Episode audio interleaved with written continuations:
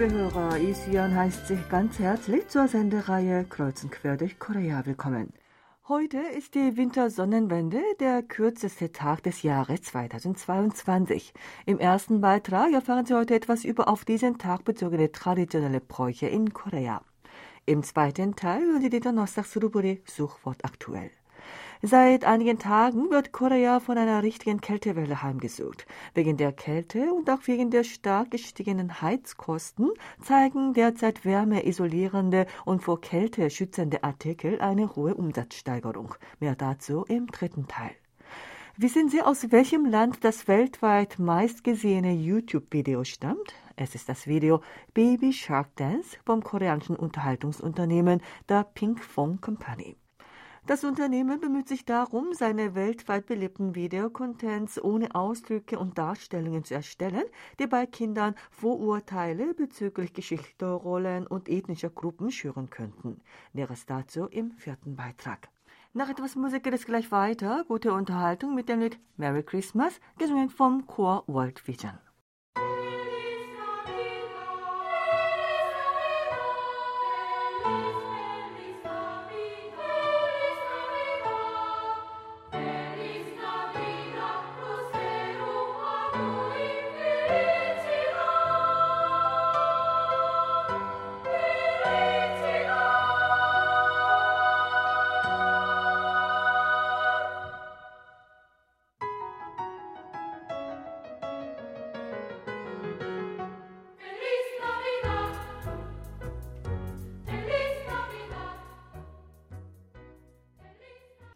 Heute ist in Korea nach den 24 jahreszeitlichen Einteilungen Dongji, die Wintersonnenwende, der Tag, an dem im Jahr 2022 der Tag am kürzesten und die Nacht am längsten ist. Nach diesem Tag werden die Tage langsam wieder länger und heller. Im Volksmund wurde Tongji früher auch als kleines Neujahr bezeichnet, weil die Wintersonnenwende die Bedeutung der Auferstehung der Sonne hat. Deshalb spricht man auch heute noch davon, dass man erst nach Tungsee wirklich ein Jahr älter wird. Weil es am Tungsee-Tag kalt und auch die Nacht lang ist, sodass sich die Tiger paaren, wurde er auch als der Tag der Heirat der Tiger bezeichnet. In der chinesischen Zhou-Dynastie, die etwa von 1100 bis 256 vor Christus existierte, wurde die Wintersonnenwende als Neujahr begangen, weil man dachte, dass an diesem Tag die Lebenskraft und das Licht wieder zum Leben erwachen. Auch in der Tang-Dynastie hielt man die Wintersonnenwende für den kalendarischen Anfang, weil man glaubte, dass die Wintersonnenwende gleich Auferstehung bedeutet. In Korea wurde nach der Schillerzeit auch in der Zeit des Korea-Reiches der Kalender der chinesischen Tang-Dynastie benutzt, die von 618 bis 907 nach Christus existierte. Erst im Jahr 1309, dem ersten Jahr unter König Chungsan, dem 26. Herrscher der Korea-Zeit, wurde der Kalender der Yuan-Dynastie eingeführt, die von 1271 bis 1368 nach Christus existierte. Daher wird vermutet, dass bis dahin dahin Tungji als Neujahr gefeiert wurde. Am koreanischen Königshof in der Joseon-Zeit hielt man den Neujahrstag und die Wintersonnenwende für die wichtigsten Festtage, sodass auch am Tag der Wintersonnenwende am Königshof ein großes Fest veranstaltet wurde. In dem 1849 in der späten Joseon-Zeit erschienenen Buch Dongguk Seishigi, in dem jahreszeitliche Bräuche erklärt wurden, steht geschrieben, dass das für Astronomie und Geographie zuständige Amt zum Tongji-Tag den Kalender für das neue Jahr dem Königshof überreichte. Die Regierung versah die Exemplare des Kalenders mit einem goldenen Dienstsiegel und verteilte sie den Regierungsbeamten, die die Kalender dann wiederum an ihre Verwandten verteilten. Dieser Brauch war dem Brauch, zum Tanotag Fächer auszutauschen, ähnlich. In der damaligen landwirtschaftlichen Gesellschaft war der Kalender für die Landarbeit von großer Bedeutung. Auch heutzutage gibt es noch den Brauch, zum Jahresende um die Wintersonnenwende herum Kalender für das neue Jahr zu schenken. Am Königshof gab es zu Tongji auch den Brauch, einander Poson genannte koreanische Socken zu schenken. In der zivilen Gesellschaft gab es den Brauch, dass man das chinesische Schriftzeichen für Schlange auf einem Papier schrieb und verkehrt herum an die Wand klemmte, um damit böse Geister zu vertreiben. Es hieß, dass ein mildes Wetter am Tungsitag dazu führe, dass es im folgenden Jahr viele Krankheiten gibt, sodass viele Menschen daran sterben. Wenn es am Tungsitag viel schneite und kalt war, wurde dies als ein Anzeichen für eine gute Ernte im folgenden Jahr angenommen. Man glaubte auch, dass kaltes Wetter am Tungsitag wenig Schädlinge mit sich bringe. Seit jeher versuchte man, zum Tungsi-Tag alle Schulden zu begleichen und diesen Tag in einer neuen, fröhlichen Stimmung zu genießen. An diesem Tag versuchte man auch, Konflikte mit Verwandten, Bekannten und Nachbarn beizulegen, sich mit ihnen zu versöhnen und einander zu helfen. Dass heutzutage zum Jahresende viele Spendenaktionen für bedürftige Mitmenschen stattfinden, scheint auch mit dieser Tradition des Tungsi-Tages zu tun zu haben. Einer der wichtigsten Bräuche zu Tungsi, der heutzutage bei vielen Menschen erhalten blieb, ist Patjuk, Azuki-Bohnenbrei, ein Gericht aus roten Bohnen und klebreich zu essen. Wenn der Bohnenbrei gekocht ist, bot man diesen früher zunächst im Schrein dar, ließ mehrere Schalen mit diesem Brei an verschiedenen Orten im Haus wie in den Zimmern und in der Scheune stehen. Wenn der Brei etwas abgekühlt war, kamen die Familienmitglieder zusammen und nahmen den Brei gemeinsam zu sich dass man den Brei dem Schrein darbrachte und an verschiedenen Orten im Haus stehen ließ, hatte mit dem Glauben zu tun, dass man dadurch böse Geister vertreiben kann.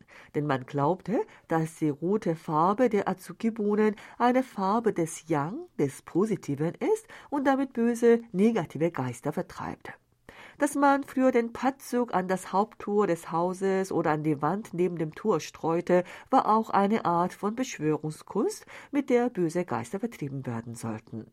Wenn jedoch die Wintersonnenwende auf die Zeit vor dem 10. November fiel, guckte man keinen Patzug, weil er eine schlechte Wirkung auf die Kinder der Familie haben soll. Auch wenn in der Familie jemand an einer rätselhaften Krankheit gestorben war, guckte man am Tungsita keinen Patzug. In der Vergangenheit gab es in Korea den Brauch, sowohl zu erfreulichen Ereignissen als auch dann, wenn es Unglück gab, mit Azuki-Bohnen Brei und Reiskuchen zuzubereiten und zu verzehren. Diesen Brauch gibt es auch heute noch, dass viele Leute Reiskuchen mit roten Bohnen und Reis zubereiten und ein der Ahnengedenkzeremonie ähnliches Ritual für den Hausschutzgott vollziehen, wenn man zum Beispiel ein neues Geschäft eröffnet oder mit einem Bauprojekt beginnt. Damit betet man dafür, dass das Geschäft gut läuft und das Bauvorhaben ohne Probleme abgeschlossen wird. Man glaubte also, dass Speisen mit roten Bohnen einen Wunsch in Erfüllung bringen.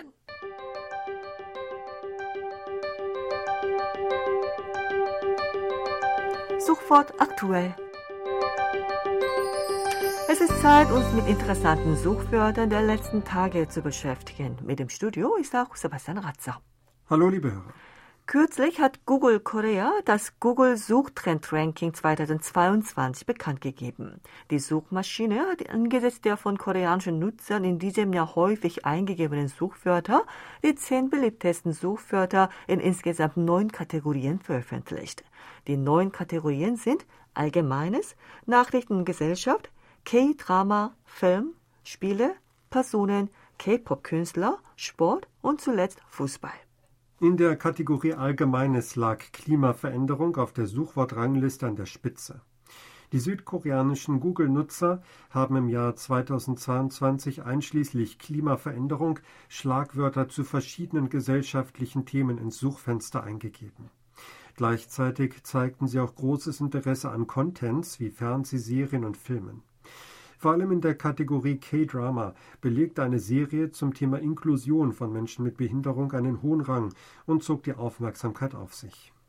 In der Kategorie Sport gab es viele auf Fußball bezogene Suchwörter wie die Fußball-WM 2022 in Katar, was die große Leidenschaft und Liebe der südkoreanischen Fußballfans für Fußball bewies. Die Suchwörter, die im Jahr 2022 am stärksten die Aufmerksamkeit der koreanischen Nutzer auf sich zogen, waren der Reihe nach Klimaveränderung, Extraordinary Attorney U, kurzfristige Niederschlagsprognose, die Fußball-WM 2022 in Katar, Itaewon-Katastrophe, Freundschaftsspiel zwischen Tottenham Hotspur und K-League Best 11, die Netflix-Serie Surinam, die Ukraine, das in Südkorea entwickelte Computerspiel Lost Ark und der Lehrertag. Im Jahr 2022 stand ganz oben im Trend-Suchwort-Ranking in Südkorea das Wort Klimawandel. Dies hat zum einen damit zu tun, dass in diesem Jahr stets von ESG-Kriterien die Rede war. ESG steht für Environmental, Social und Governance.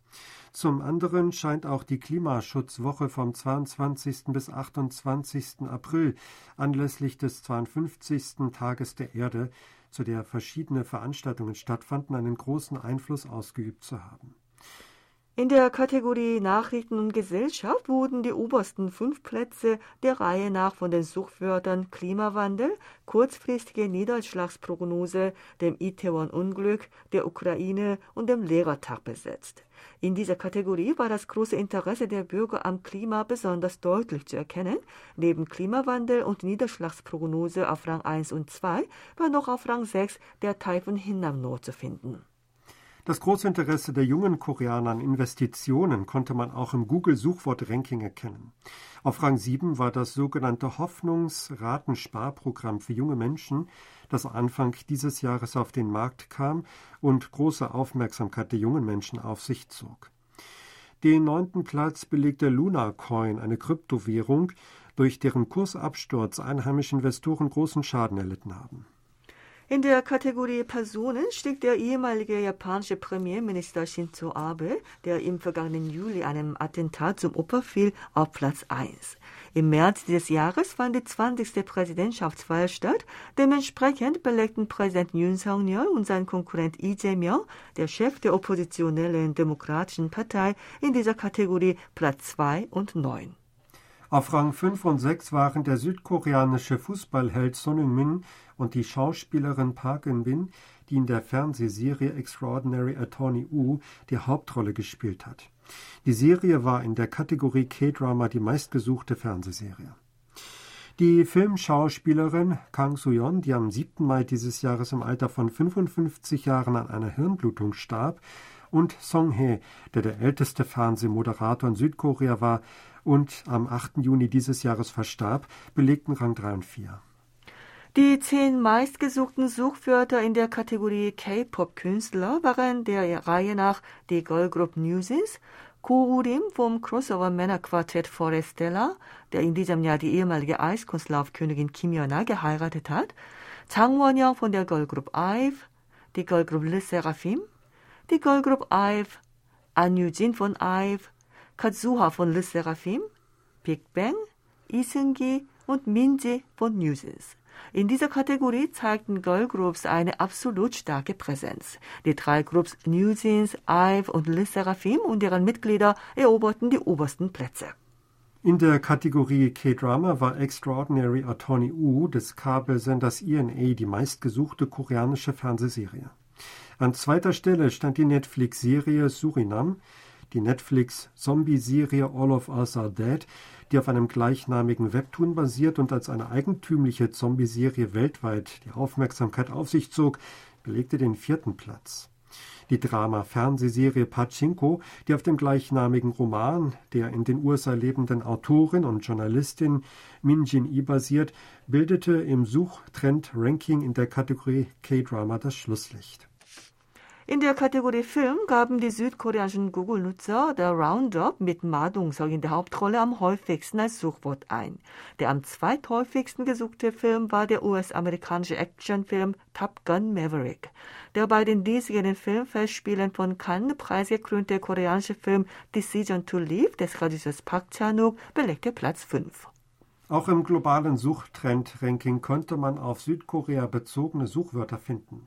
In der Kategorie TV-Programme belegte die südkoreanische Netflix-Zombie-Serie All of Us Are Dead Rang 8.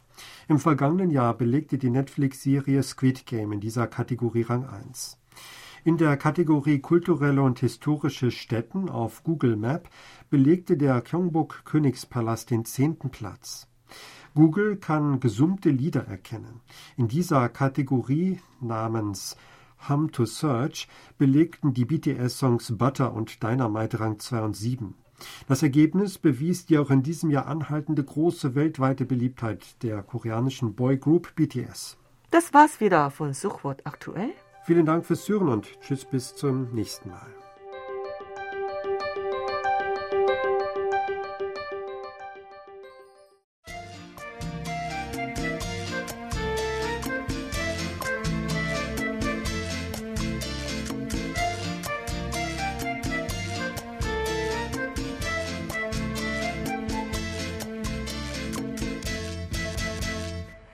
Der gestiegenen Heizkosten und der starken Kältewelle zurzeit gibt es immer mehr Verbraucher, die nach wärmeisolierenden und vor Kälte schützenden Artikeln Ausschau halten. Es gibt auch viele Haushalte, die Luftpolsterfolien an die Fensterscheiben kleben, um einen hohen wärmeisolierenden Effekt zu niedrigen Kosten zu erzielen. Es sind Bemühungen darum, in einer Zeit hoher Preise Heizkosten zu sparen. Das Online-Kaufhaus 11th Avenue hat die Verkaufsdaten vom 1. bis 13. Dezember analysiert und festgestellt, dass das mit Wärmeschutzartikeln erzielte Umsatzvolumen im betreffenden Zeitraum gegenüber dem Zeitraum vom 18. bis 30. November drastisch gestiegen ist. Der Umsatz mit Innenraumzelten, die auf dem Fußboden oder dem Bett aufgeschlagen werden, ist um 350 Prozent nach oben geklettert. Bei Wärmedämmfolien und Luftpolsterfolien für Fenster ist der Umsatz jeweils um 154 Prozent und 96 Prozent gestiegen. Auch Handwärmer und Herrenunterwäsche für den Winter ließen sich reger verkaufen. In diesem Jahr sind die Wärmenutzungsgebühren, also die Gebühren für die Heizungs- und Warmwassernutzung, dreimal angehoben worden. Zudem wird das Land derzeit von einer richtigen Kältewelle heimgesucht, sodass Produkte, die einen hohen heizkostensparenden Effekt haben, bei den Verbrauchern an Beliebtheit gewinnen. Auch beim Online-Kauf aus ssg.com ist der mit wärmeisolierenden Produkten erzielte Umsatz um 107 Prozent gestiegen. Bei Innenraumzelten erfreuten sich kleinere Größen für eine oder zwei Personen großer Beliebtheit. Es gibt auch Innenraumzelte für Haushunde. Gut verkaufen lassen sich auch Flauschsocken und elektrische Heizdecken.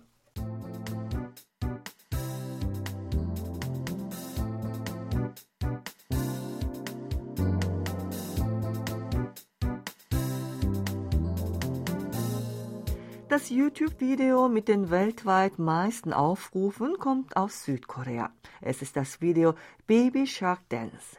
Dieses Video, das vom südkoreanischen Unterhaltungsunternehmen der Pink Phone Company erstellt worden ist, hat als erster YouTube-Content mehr als 10 Milliarden Aufrufe erzielt.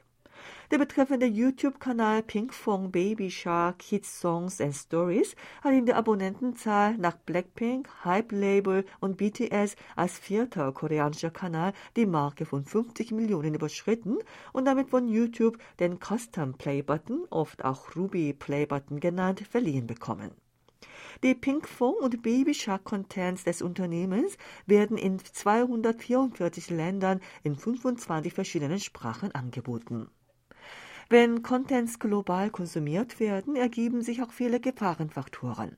In der letzten Zeit erfreuen sich über globale OTT-Dienste angebotene koreanische Contents weltweit großer Beliebtheit. Dies führte dazu, dass einige Contents wegen rassistischer Ausdrücke oder wegen Inhalte, die die Geschichte oder Identität der jeweiligen Länder nicht respektieren, im Ausland auf Widerstand stießen.